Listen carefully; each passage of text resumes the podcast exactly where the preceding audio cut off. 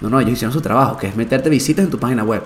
Pero tú no hiciste este trabajo estratégico de ver cómo ahorita aprovechas ese tráfico para cerrar más conversiones. Este podcast es traído a ustedes por Value, educación financiera para jóvenes entre 10 y 19 años, en su escuela, con más de 15 colegios y 4.000 estudiantes que ya aprenden con nosotros y aumentan sus probabilidades de tener una mejor calidad de vida. Para conocer más detalles, visita nuestra página web myval-you.com. Y nuestro invitado de esta semana es Joel Bello. Él es el cofundador de Orcalab y cuenta con más de 4 años de experiencia en el mundo del marketing. Orcalab en tan solo 3 años ha ayudado a más de 200 emprendedores y más de 50 pequeñas y medianas empresas a escalar sus ventas. Además, Joel cuenta con un MBA en Lean and Growth Startup del IEBS de España. Hola a todos, bienvenidos a un nuevo episodio de Networking de Ideas donde los buenos conocimientos se conectan. Bueno, estoy muy contento porque tenemos un invitado de lujo en nuestras oficinas. Estamos con Joel Bello. Bienvenido al programa, Joel. Ramón, gracias, qué gustazo. No, de verdad que es increíble tenerte acá y más sobre un tema que, bueno, te admito que en lo personal nos ha costado muchísimo. Aprender del marketing es algo que parece sencillo porque hay información en todos lados, pero a la vez es tan complicado porque hay tantos gurús que han salido de la nada, hay tanta información y al final es como complicado ese, ese filtrado de información. Entonces, bueno, qué mejor manera que tenerte aquí para, para realmente aprender eh, sobre todo lo que estás haciendo y todo lo que has aprendido estos últimos años del mundo del marketing, ¿no? Estoy de acuerdo, Ramón. Creo que sí, de hecho ahí hay un universo gigantesco de, de, información que tenemos que buscar filtrar con mucha responsabilidad. Además también dar consejos siempre buscando sintetizando y haciendo... Eh, teniendo conciencia también de que el marketing es una herramienta muy poderosa y también tenemos que utilizarla de manera muy ética y bueno, siempre al favor del bien, ¿no? Sí, es así. Y, hay una similitud muy fuerte con las finanzas, porque no sé si te ha, pasado, lo has visto, que hay una cantidad de expertos, entre comillas, del mundo financiero y dan recomendaciones o dan información muy a la ligera, ¿no? Entonces eh, es difícil para, para, para, el escucha, para el usuario, para la persona de a pie, por así decirlo, eh, ese, ese filtrado de información. Sí. Entonces, bueno, ayúdanos. bueno, Ramón, sí, estoy de acuerdo contigo. Lo mismo sucede en el marketing digital, de hecho, ¿no? Eh, hay, hay, hay, gurús de todo hoy en día. Te prometen facturación en un tiempo básicamente de ensueño o utópico. Eh, lo mismo sucede que con las finanzas que con el, mar el marketing. Hay unos que son los mismos, ¿no? Hay unos que son expertos de trader y, de marketing digital. Además, hay, hay, unos que se componen. Hay unos que han juntado y han vendido el mejor producto. esta, es Ponzi que, se puede, que puede existir, pero eso es otro tema. Claro, eso ya es otro episodio. Total, total. Y bueno, antes de entrar en el tema de este capítulo, nos gustaría hacerle las preguntas de la semana, que es, ¿cuál es el mayor reto que presentan actualmente para incrementar las ventas de su negocio? Bueno, si tienen la posibilidad de un emprendimiento, si ustedes no están emprendiendo, pero puede ser el de un amigo, el de la familia, ¿cuál es ese reto que presentan actualmente para poder incrementar sus ventas? ¿no? Importante. Importantísimo. Y bueno, vamos con las preguntas, Joel. Excelente, Ramón, vamos. Primero, bueno, yo, yo ya sé más o menos lo que hace, entonces antes de adelantarme y de repente no dejarlo por sentado, cuéntanos un poco a los que no lo saben, los escuchas, qué es lo que, lo que haces diariamente. Ok, bueno, básicamente Orca Marketing Lab es una consultora de marketing estratégico e innovación. Nos dedicamos en verdad a ayudar a tanto pequeñas y medianas empresas como consultores profesionales a que puedan diseñar servicios de alto impacto, que puedan crear procesos de venta que puedan ser realmente rentables, que puedan ayudarlos a tener un crecimiento importante dentro de su estructura y por supuesto buscar la sostenibilidad. Eh, bueno, durante mucho tiempo, en los últimos tres años, nos hemos dedicado a ayudar a pequeñas y medianas empresas a crecer. Hemos desarrollado también una metodología interna. Ambos, mi socio y yo, Eduardo Lomartire y mi persona, estamos especializados en growth, eh, una metodología de marketing que está orientado principalmente en cómo hacer crecer modelos de negocio de la manera más eficiente y rentable posible.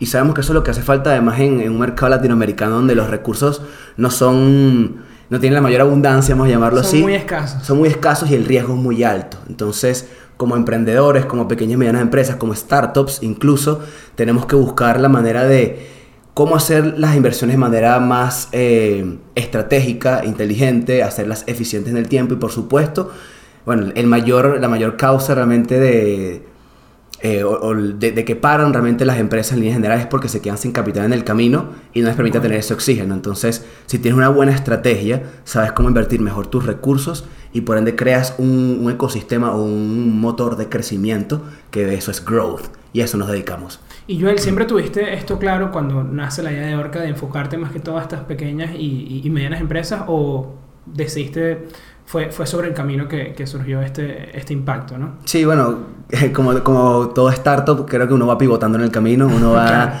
encajando distintas propuestas y soluciones en el mercado. De hecho, eh, la forma en la que entramos el mercado, curioso, porque hoy en día permanece siendo así, es... Eh, vimos realmente una gran carencia de, de, un marketing estratégico, vimos gran carencia de, de, una visión estratégica de parte del emprendedor, ¿no? Cuando tenía ese problema de quiero hacer crecer mis ventas, quiero captar nuevos clientes, quiero eh, poder plantear la estructura o, la, o, las proyecciones de ventas de mi negocio, nos dábamos cuenta que se iban directamente a la herramienta, ¿no? ¿Cómo será que hago redes sociales? ¿Será que me abro una cuenta en Instagram? ¿Hago una página web? ¿Será que contrato un equipo de redes sociales? Y la realidad es que si no tienes claro anteriormente una estrategia de negocio, entender a, cabalidad del cliente desde una perspectiva psicológica y emocional, porque por ahí compramos, ¿no? Cómo mi modelo de negocio encaja con ello y cómo desarrollo una solución realmente diferenciadora, cómo creo un mensaje de venta que esté targeteado a las características de ese cliente, ¿no?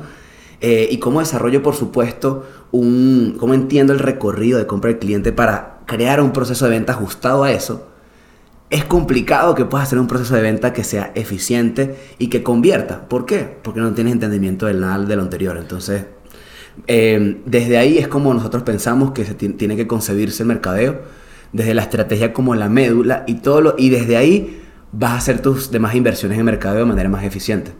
No, 100% de acuerdo. Creo que esta es una lección importante, ¿no? Entonces, entonces, Joel, no puedo simplemente invertir en ads de Instagram y ya hacer crecer mis ventas. No, no funciona así. Sí, eso es como quien te dice, ven este curso y hazte millonario con cripto. Importante. es decir, eh, sí, eso sucedió en algún momento. Ojo, no, no, no, me, no, me, quiero que me entiendan mal. Sucedió hace 3, 4, hace 4 o 5 años. Las personas que, al igual que en cripto, metían un par de dólares en anuncios de Facebook y lograban grandes ventas, sí. Hoy en día la demanda es mucho mayor, ya no eres el único que está pautando. Está saturado ese está saturado el mercado. Entonces, la oferta y demanda es diferente, la forma en que, la que las personas interactuamos con los anuncios es diferente. ¿Por qué? Porque tenemos otro nivel de conciencia de los anuncios de Facebook que hace 4 o 5 años, ¿verdad? Ya estamos hasta fastidiados a veces, ¿no? Cómo lo hace de una manera que no sea invasiva, etcétera.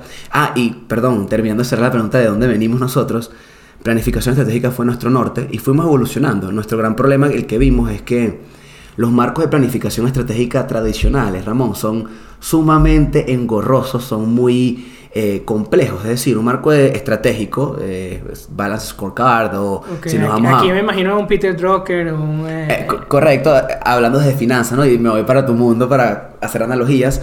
en la planificación estratégica de marketing de la misma manera, son marcos de trabajo súper prolongados. Y para una pequeña y mediana empresa que tiene poco tiempo, tienes que, tienes que calzar tu mercado o encajarlo de manera rápida. Tienes que tener un go-to-market ágil. Nuestra pregunta durante ese tiempo fue, ¿cómo podemos hacerlo más ágil? ¿Cómo podemos de un go-to-market, una estrategia de tres meses que te hace un consultor, te entrega un PPT y tú te quedas con una tesis de 60 páginas que no tienes ni idea de qué hacer como cliente? ¿Cómo esto? Exacto. ¿Cómo podemos hacer un marco de trabajo que sea eficiente, aplicable en corto tiempo, puedas tener un go-to-market y valides con el mercado las hipótesis que te haces inicialmente en tu negocio. Ya no sea, yo creo que a mi cliente le gusta esto, ok, vamos a validarlo con él. Increíble. Entonces, ahí migramos y esa es la, la, naturaleza de las estrategias de growth. Y hoy en día, bueno, aquí Grado 33, esto es de hecho la primera vez que lo comento de manera pública, solo en este podcast, okay, Networking de Ideas. Qué bueno. Eh, hace poco, exclusivo totalmente. Eh, si hace poco aperturamos una nueva unidad que es de diseño de experiencias de UX y UI, es decir, ya ahorita podemos llamarnos eh, especialmente consultora en innovación.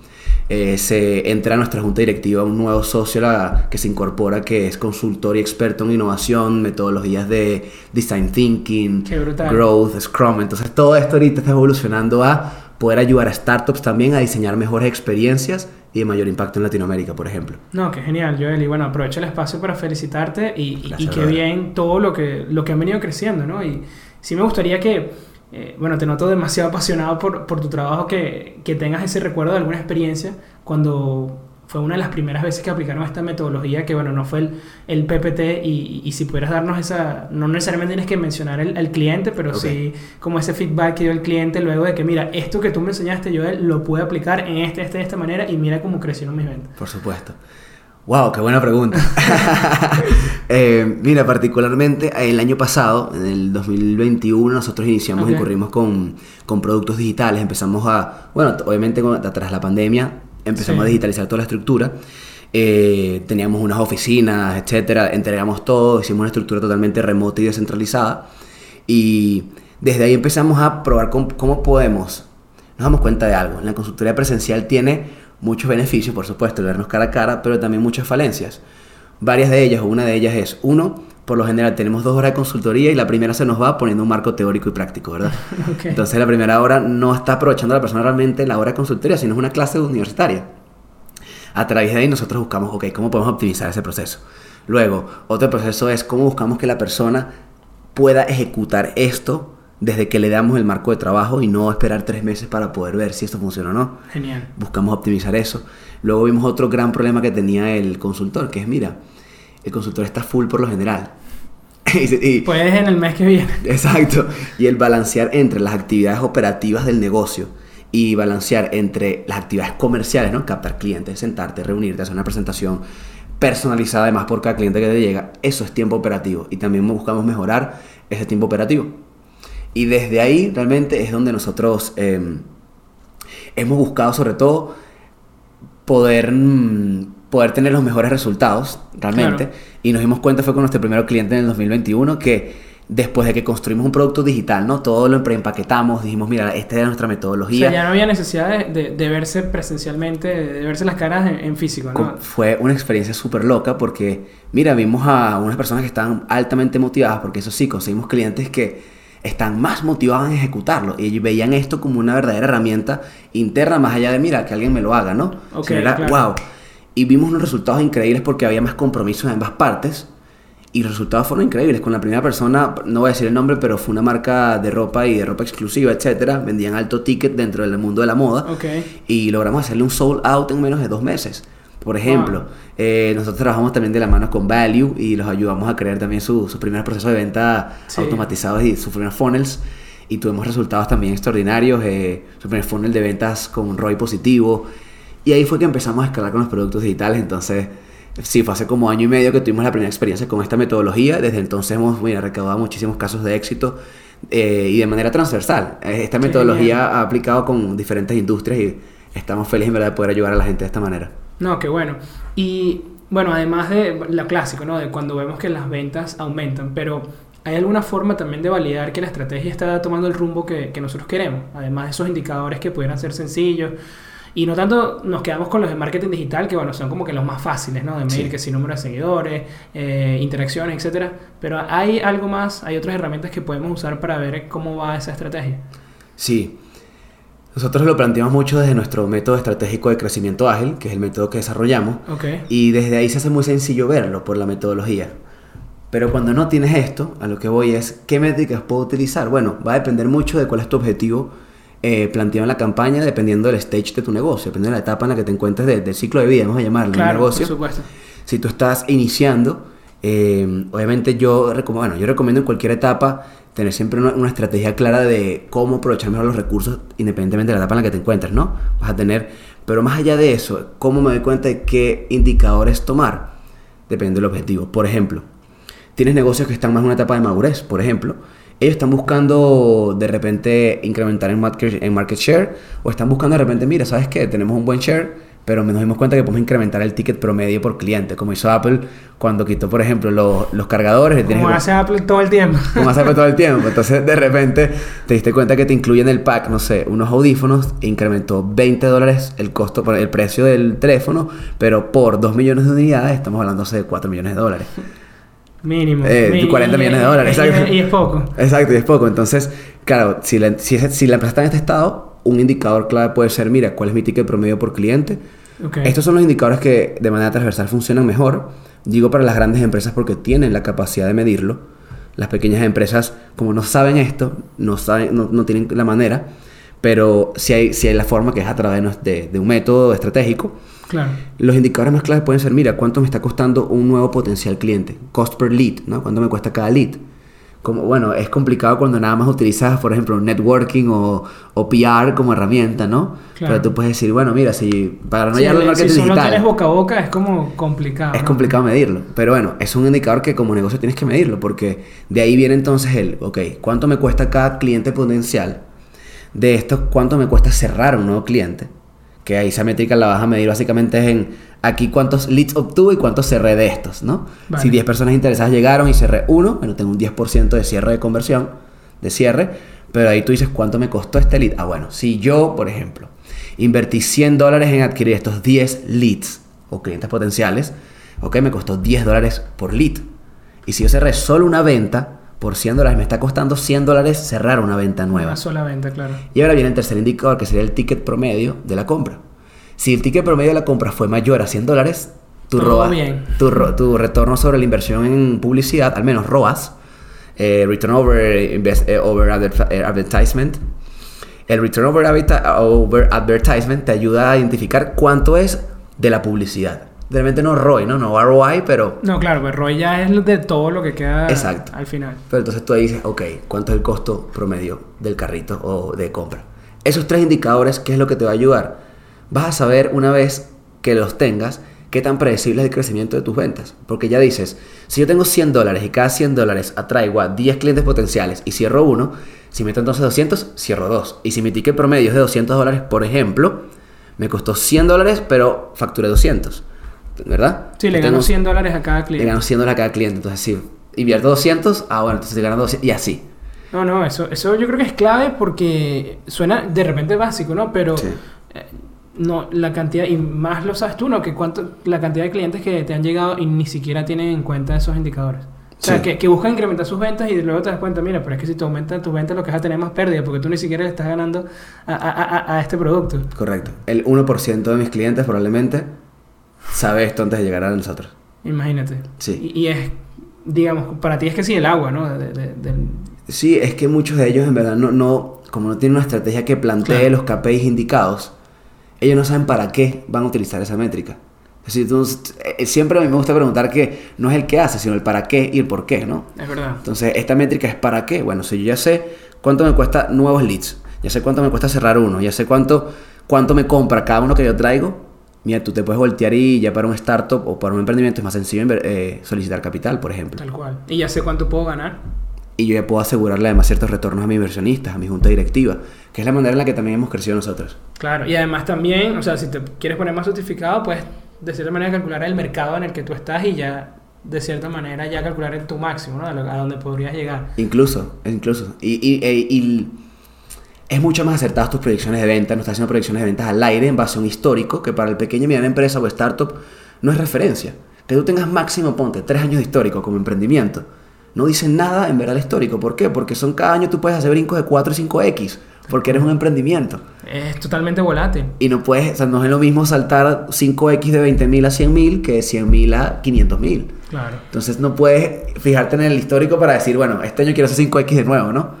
Entonces ahí es donde viene un poco estos KPIs, te ayuda verdad a tener una proyección de ventas mucho más ajustada. No, y el manejo de recursos, como dices tú, o sea, no, ¿cuánto dinero no se desperdiciaría en, un- en- en tirar plata en advertisement sin tener en cuenta cuánto te está costando el cliente? Sí, es súper loco, Ramón, en verdad. Sabes que esto es un fun fact. Ok. Eh, en los primeros años, y todavía nos sucede menos, pero nos pasa más en los primeros años, nos llegan muchas propuestas que, por ejemplo, no logramos concretar en cuanto al- a la planificación estratégica. Y volvían a nosotros ocho o seis meses después, después de haber contratado un equipo de marketing, después de haber tenido un community o el sobre-immunity manager, ¿no?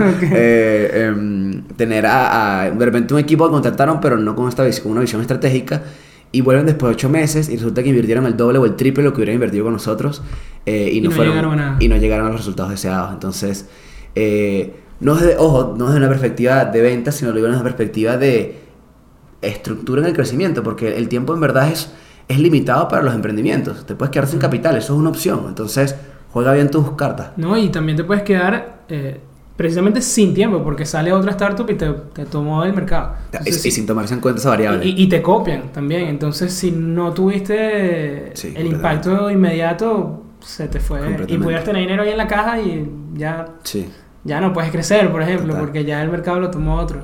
Total. De hecho, algo que hablo muy seguido con Andrés, con Urquiola, con Guevara, con, contigo, es el cómo integrar dentro de una visión de marketing, ventas, y ya te voy a explicar por qué es esto, marketing, ventas, finanzas e innovación. Y nosotros desde Orca Lab vemos estas cuatro listas realmente como, como la, sí, la médula. Una visión integral. una visión integral para poder hacer crecer negocios y por eso de hecho viene el concepto de Orca, ¿no? Eh, nosotros, fun fact aquí también, eh. Orca viene desde un concepto donde en los mercados financieros, mercados de capitales, a los big players se les llama ballenas, ¿verdad? Whales. Sí. Eh, y La nos- gente que tiene plata. la gente tiene plata, incluso que mueve los mercados, ¿no? Mueve precio. Y nuestro objetivo desde marketing es de growth, es poder transformar startups y pequeños emprendimientos en grandes players de su mercado. Me gusta, de, de pececito a, a Sí, orca. e integramos además ese- esa visión financiera, ¿no? Mi, background, de hecho, es de, te lo comentaba Es hace que esa, poco. esa es una ventaja que tú tienes, porque hay muchas personas que no podrían, porque tú tienes la ventaja de que estudiaste y hasta trabajaste en la parte financiera. Claro, estuve un, tiempo en sí, análisis financiero, análisis de crédito, en tesorería, en, en un banco, en banca. Y desde ahí, bueno, evo- logramos hacer este cruce entre Claro. marketing y cómo, cómo veo el marketing como un motor de crecimiento. Y con los recursos limitados, porque no sé si te pasa que de repente eh, personas que conozco dentro del mundo que pueden ser como que no, bueno, esta es, la, esta es la mejor estrategia de marketing, tú tienes que hacer esto, pero cuesta ilimitada cantidad de dinero y no, mira, tienes que hacerlo porque, porque sí, porque esto es lo mejor y, y de repente tú que tienes ese conocimiento financiero pues mira, para allá va, estás quemando el año entero de caja del negocio, Correcto. no te va a valer la pena hacer esto. Correcto. Sí, de- desde... Sí, al final el marketing, si no lo ves una visión integral, es, se ha visto como un motor de, bueno, o una vía de reconocimiento, ¿no? De branding. Y Sí. esa gente de marketing, los hippies, ¿no? Los que, los que están ahí todo el día inventando ideas. Y la realidad es que ese ha sido el problema histórico, ¿no? Eh, Finanzas, ventas te, finanzas te dicen, mira, no vamos a probar eso, porque ¿cómo justificamos esa inversión? Claro. Ventas te dice, tiene unas, un sobredimensionamiento de proyecciones de venta porque se ajustó un pro- un- a un proyecto de marketing que no fue aprobado. Y ahí entonces ahí se entran a golpes los tres departamentos. Nosotros buscamos integrar eso porque un buen marketing puede acelerar tu rotación de inventario. Un buen marketing, por ende, va a acelerar el ciclo operativo de tu empresa. Puede acelerar todo, eh, solvencia, liquidez. Si lo sí. conectamos, hay una manera que sea un motor de growth para el negocio. Y mira, tengo una pregunta, Joel. Eh, aquí interesante. ¿Qué, qué consideras que puede tener un mayor éxito? Una empresa que tiene más calidad desde el punto de vista de- del consumidor puede, puede apreciarlo, puede darle un- como que ese, esa calidad adicional a esta empresa A, a este Ok. producto. Ambas, ambas empresas venden A y B, am- ambas venden el mismo producto. Ok. ¿Ok? Entonces, bueno, tenemos A que tiene mayor calidad y la B que tiene una menor calidad en sus productos, pero tiene una mejor estrategia de mercado. ¿Quién dices tú que puede tener un mayor éxito? Ok, buena pregunta. Ok. Es un poco paradójico lo que te voy a decir, creo. Em, si bien una estrategia de marketing te ayuda a ganar reconocimiento, a convertir, etc., una estrategia de marketing sin un buen producto eh, realmente es ético y moralmente incorrecto. ¿Ok? Ok. Pa- Para empezar. Eh, y segundo, el marketing también es una... Es, es un vehículo para tú también tener mayor entendimiento de tu cliente y te permite hacer mejoras o identificar realmente lo que quiere el cliente. Entonces, un producto de alta o media calidad es relativo. Por ejemplo, hace 4 o 5 años un producto de altísima calidad en una Venezuela en plena crisis hiperinflacionaria era, tenía sentido, es un producto de buena calidad. Pero de repente el producto de media calidad es lo que realmente necesitaba el mercado y a través del marketing tú lograste identificar es, mira, ya la camisa Gucci no la van a comprar, No. ahorita es Traki. Entonces tienes un, pro- tienes un producto que es de menor gama, pero satisface mejor la necesidad probablemente del consumidor. Entonces, por digo la paradoja, la que tiene buen marketing no necesariamente esté vendiendo más, porque no, tienes, no tienes el mejor entendimiento del cliente. De repente ellos, con un marketing en verdad de menor presupuesto, digo, de, de repente masivo en inversión, puedes tener un mejor entendimiento de mercado y por ende encajar un producto en el mercado que tenga mayor probabilidad de éxito y de rentabilidad. Y, y Joel, les ha, sí, está, está difícil, te quedas como que, bueno, la A, pero si hace esto, la Sí, B sí. si hace esto. Y les ha pasado que de repente llega un cliente y no creen en su producto y, bueno, le dicen que, que no pueden ayudarlo. Sí, lastimosamente nos ha sucedido en el caso de que la persona esté enamorada más del producto que del problema. Ok. Algo que una recomendación que también les dejo a todos los emprendedores, startups, las personas que quieran buscar soluciones es enamórense del problema, de a quién quieren solventarlo. Enamórense de generar impacto, enamórense de ayudar a las personas y desde ahí va a ser consecuencia el retorno de la inversión en tiempo, esfuerzo, dinero. Pero cuando te enamoras del producto, no necesariamente tienes un producto que encaja con el mercado. Y yo no puedo, yo tampoco soy un mago, no me considero un gurú, me considero una persona que soy preparada y he estudiado lo que hago y tengo resultados concretos para poder demostrarlo. Sin embargo, si tú no te preocupas por tu cliente, entonces me estás dejando a mí gran parte y la operativa del negocio y la visión de negocio. Y ya por ahí como emprendedor estás fallando tú, porque estás delegando la estrategia y la visión de negocio a un tercero. Y ahí es donde yo prefiero alejarme porque no ahí es muy probable que tengamos discrepancias en cuanto a la forma de vender su producto. O Claro, porque claro. no quieren, si no quieren mejorarlo, pues yo ahí no puedo hacer nada. Sí, probablemente no vayas a poder ayudarlo. Correcto. Y otra pregunta, Joel. Eh, ¿Cuáles han sido los errores más frecuentes que, has visto en los emprendedores? Yo sé que ya nos comentaste, eh, nos diste una pequeña introducción a algunos, pero ¿cuáles son esos primeros errores o los más frecuentes que suelen cometer los errores al momento de desarrollar una estrategia de mercadeo? Que de repente, bueno, no, son, no han sido clientes tuyos, pero tú has visto algún conocido, algún familiar, algún amigo que eh, trabajó con otra consultoría y bueno, están haciendo una estrategia de marketing y, y ves que, bueno, mira, esto de repente no es lo mejor para ti. Wow, sí, em, varias cosas. Que, visto mucho, visto mucho. Que, ya, que ya las conversamos, pero lo principal es que, bueno, obviamente desde la ansiedad de querer captar clientes, de hacer crecer el negocio y capitalizar porque como emprendedor quieres vivir de ello. Claro. Eh, esa ansiedad a veces los lleva directamente al emprendedor a, mira, vamos a crear contenido, vamos a llevar a Instagram, cuando todavía no tienes un buen entendimiento de tu cliente a profundidad ni del mensaje. Por ende, es poco probable que tengas una eficiencia en inversión en tu proceso de venta o que tengas un proceso de venta efectivo. ¿Por qué? Porque no tienes un mensaje targeteado para ningún tipo de nicho, no sabes cuál es el, producto, pero se no entiendes la propuesta que estás solucionando. Entonces, cuando no tienes esa, esa visión estratégica, creo que el mayor error es invertir directamente, por ejemplo, en gestión de redes sociales o en todo eso, cuando te vas directamente a la herramienta. Por eso digo que la red social, etcétera, todo esto para nosotros, quienes hacemos growth y planificación estratégica, es una herramienta más del marketing digital. El marketing digital es un sinfín de herramientas y es cómo eliges tú la que tenga mayor probabilidad de éxito y de rentabilidad para tu negocio. Y que no haya esa visión estratégica en identificar si esto puede o no ser rentable, o si está siendo o no rentable, ¿cómo lo mido? Si no tienes esa visión, creo que ese es el mayor error que puede cometer un emprendedor porque estás quemando más allá de dinero, lo más, el activo más preciado es el tiempo. Es así. Y Joel, ¿cómo podemos decirle? Porque yo entiendo, bueno, es importante que no nos vayamos directamente a la herramienta, que no nos vayamos directo, mira, esa, ansiedad de vender, de hacer dinero, nos juega muchas veces en contra, ¿no? En las finanzas también, ¿no? Cuando queremos hacer un, trade todo loco y queremos duplicar nuestro dinero eh, en muy poco tiempo, podemos cometer errores, ¿no? Somos seres emocionales al final. Entonces, ¿cómo podemos combatir ese de, esa, esa precisamente esas emociones de, mira, quiero invertir en, publicidad en una red social porque de paso lo han hecho muy fácil. O sea, eh, plataformas como Instagram ya puedes invertir inclusive un solo dólar. Entonces, y se vuelve hasta casi adictivo. Entonces, ¿cómo, cómo los emprendedores o cómo las personas responsables eh, pueden combatir esta ansiedad de, de, utilizar directamente la herramienta sin un propósito, ¿no? Sí. Mira, en estos días leí una frase que me quedó muy, muy marcada y dice trae mayor retorno sobre la inversión e invertir de tiempo y dinero. Entender bien a tu cliente y diseñar una solución de valor que estar descifrando el algoritmo de Instagram. Es decir, tienes el, tiempo del emprendedor es limitado. Y un gran tema con el emprendedor, con nosotros, es que tenemos que hacer mil cosas, estar pendiente de mil cosas a la vez, que nos resta foco.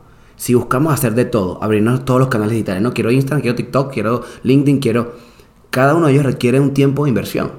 Y si tú estás iniciando, administra bien tus recursos, porque si no estás dedicando un 10% de tu tiempo a cada, a cada fuente de tráfico, vamos a llamarle así, y no, no tienes el tiempo luego para realmente optimizar la que esté funcionando y la que no. Y ahí se te van meses y miles de dólares. Y ese sería mi mayor consejo para las personas, que realmente e, estén atentos a cómo indagar sobre la estrategia y su negocio más que en la herramienta. Recuerden, la red social es un vehículo, no es el fin. De acuerdo. Y dentro de estas herramientas también está el, rol del SEO, ¿no? Claro.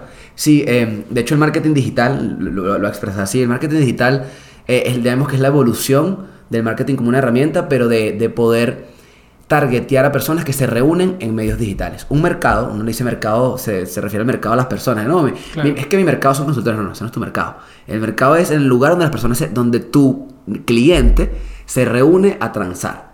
Y ahorita las personas se reúnen en medios digitales. De ahí nace el mercadeo digital, ¿no? Para dejarlo claro. Y dentro de el ecosistema digital hay muchas maneras de yo poder llegarle a estas clientes o a estas personas. Existen redes sociales, que es una forma, existe content marketing, que es una manera, existe social media marketing, existe anuncios, ¿verdad? y existe SEO.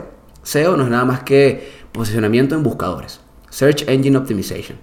Este, eh, esto este posicionamiento en buscadores. Los buscadores, nosotros lo conocemos más por Google, ¿no? Pero buscadores es todo, todo lo que tenga un buscador. El monopolio total. Exacto. Hay SEO en Instagram, hay SEO porque hay un buscador, así sencillo.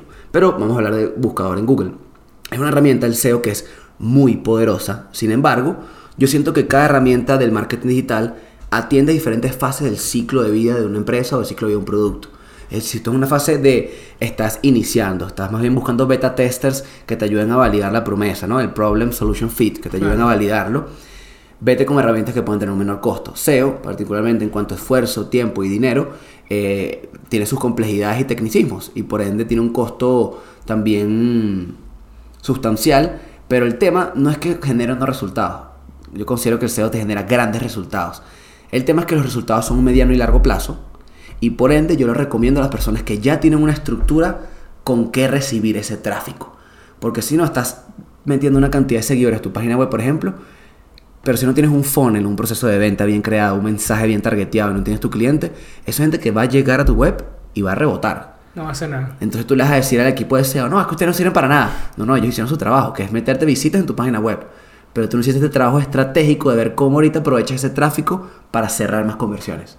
Entonces, por eso digo que la estrategia siempre es medular y luego vienen todas las herramientas adicionales de marketing digital. Redes sociales, eh, SEO, cómo ponerse la médula y todo ahí se desprende. Y desde ahí vas a obtener mejores retornos de la inversión. Pero SEO sí, es, una gran herramienta. Tengo, aprovecho el espacio, tengo grandes amigos que también lo hacen. Pencil Speech es una agencia con la cual también colaboramos, grandes amigos y, con, y con, con, gran cariño. Les mando un saludo y con ellos también se pueden asesorar en cuanto a SEO. Qué bien. No, y qué bueno que, ha sido reiterativo con el tema de la visión, de que tenemos que ver el proceso medular y lo demás son simplemente herramientas que me ayudan a llevar esa visión. Sin visión no tenemos nada. Correcto, correcto. Y hablando de, estas herramientas que mencionabas, eh, ¿cuáles pueden ser las más eh, frecuentes o las más eh, que pueden agregar valor en cuanto a las startups, en cuanto a una empresa pequeña que recién están haciendo? Ok, va a depender mucho del del sector en el que se encuentra la, compañía, sin duda. ¿Por qué digo esto? Porque cada red social, al final, como decía, los mercados, cada mercado tiene un propio lenguaje. Ejemplo, yo no hablo de la misma manera en... Yo, digo que cada red social es como distintos eventos de la vida, como yo siempre hago esta analogía, ¿no? Yo digo que... ¿Cómo es eso? Es decir, un evento corporativo, por ejemplo, que trabajas en CAF o en otra compañía o una organización, tienes eventos corporativos, ¿no? y tú no te comportas de la misma manera que en ese evento laboral que en la fiesta cóctel de tu amigo, en el cumpleaños de tu amigo, ¿verdad? Deberías, ¿no? Deberíamos ser transparentes siempre. Pero, Deberíamos, pero no es así. Pero realmente no es así, porque en uno, en uno u otro espacio predominan diferentes cosas. Claro. En esta fiesta de cumpleaños predomina el tema personal, en la fiesta corporativa predomina el tema laboral. Y ahorita lo llevo a las redes sociales. Tú no te comportas de la misma, manera o hablas de la misma manera en LinkedIn de la que en Instagram, ¿correcto? Totalmente. Incluso hay un meme de eso, ¿te acuerdas? El de las fotos, foto en LinkedIn, foto, en, Twitter, foto... literal, literal. Uno en, en LinkedIn, bueno, pero es todo un ejecutivo corporate. sí, sí.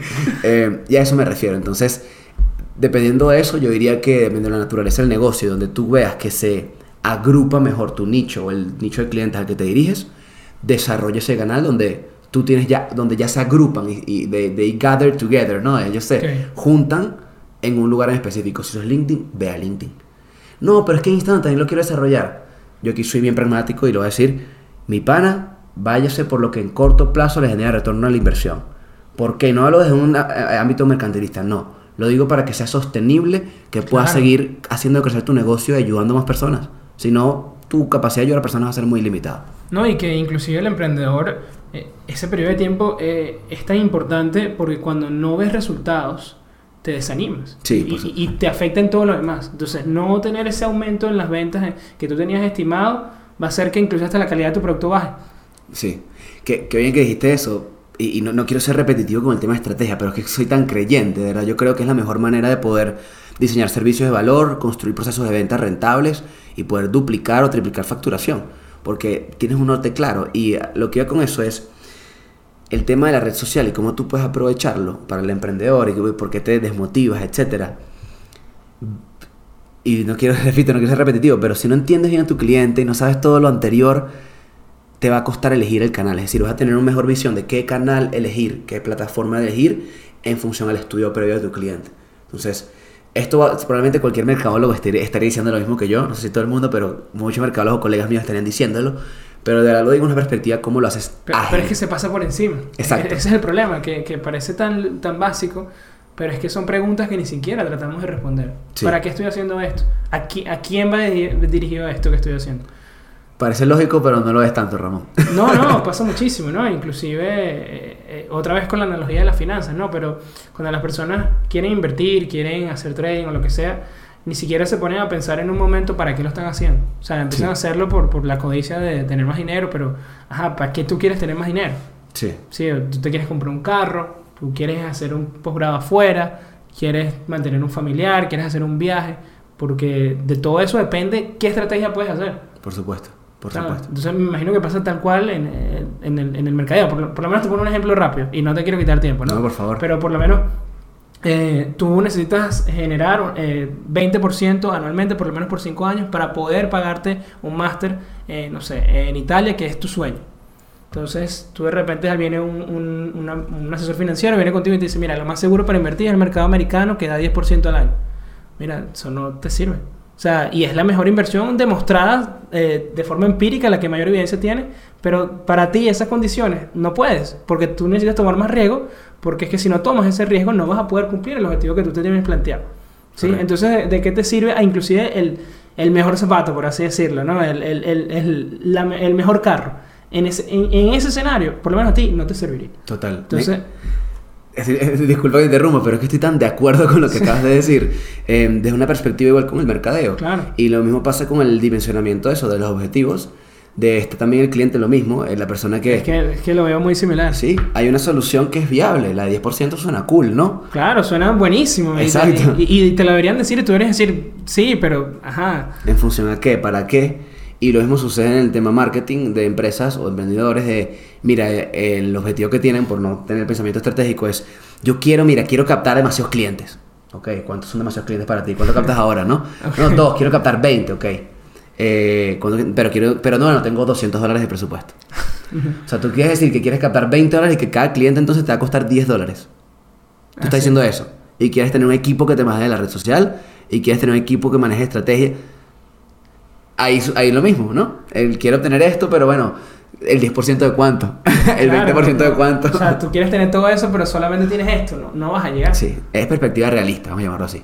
Sí, tal cual. Pero lo que dices tú, o sea, todo eso llega es con la visión. Si no tienes la visión y te vas directo eh, a la herramienta y, y, y vuelvo con el tema de que la herramienta es nociva. O sea, si no la sabemos manejar, es adictiva. El tema de la perse- persecución de seguidores per se, ¿sabes? De, de- Sí. Porque sí, ¿sabes? Sí, em, son métricas, yo le diría también a la gente, tengan mucho cuidado con las métricas vanidosas. Es diferente una métrica a un KPI. Y lo- aprovecho la acotación. Buenísimo. Una métrica siempre es un número que te arroja una plataforma, un KPI es cómo tú relacionas ese número con otro para poder tener una medición de un resultado. Por ejemplo, una métrica es gané 100 seguidores esta semana, Ok. pero el indicador puede ser estoy creciendo en un 10% mi audiencia semanalmente. Yo quiero es el indicador, no la métrica. Porque Claro. 100 seguidores nuevos en, en relación a qué? Y puede que ni siquiera genere ningún tipo de ingreso Eh, Correcto. a tu negocio. Correcto, es una métrica vanidosa. Entonces, para mí, el mejor indicador es cuánto me cuesta un lead, cuánto me cuesta una venta, cuál es el ticket promedio. Con esos tres, yo puedo escalar un negocio. Excelente. Y bueno, me quedo también con este tema porque aquí sí estos indicadores vanidosos pueden ser peligrosos, ¿no? En, el- en el tema de la monetización, que quería hablar de eso contigo, porque la plataforma te obliga de cierta manera a cumplir con sus estándares, en caso de YouTube, en caso de, de Instagram, Claro. para ellos pagar tienes que cumplir con cierta audiencia. Entonces, ¿cómo, eh, cómo las personas eh, que, que, bueno, que buscan la monetización en este tipo de plataformas pueden manejar ese, ese de mantener una visión y al mismo tiempo no dejarse llevar por estas métricas vanidosas? ¿Cómo manejar ese equilibrio, Joel? Sí, yo, yo creo que mm, las personas que son creadoras de contenido viven de la creación de contenido, particularmente. Estamos hablando de estas personas, ¿no? Sí, correcto. Eh, estas personas a veces por la visión tan creativa que tienen, porque son de verdad unos visionarios creativos, ¿verdad? Porque eh, ellos a veces carecen en sentido de, de estructuración de negocio. Simplemente por Sí. un hecho de que es algo que a, la mayoría se les dio fortuito- fortuitamente. Sí, es, es un salto que no, no tuvieron que pasar por eso. O al- algunos no deseaban ser youtubers millonarios, sino deseaban, mira, quiero divertirme con este canal y termino siendo multimillonario, ¿no?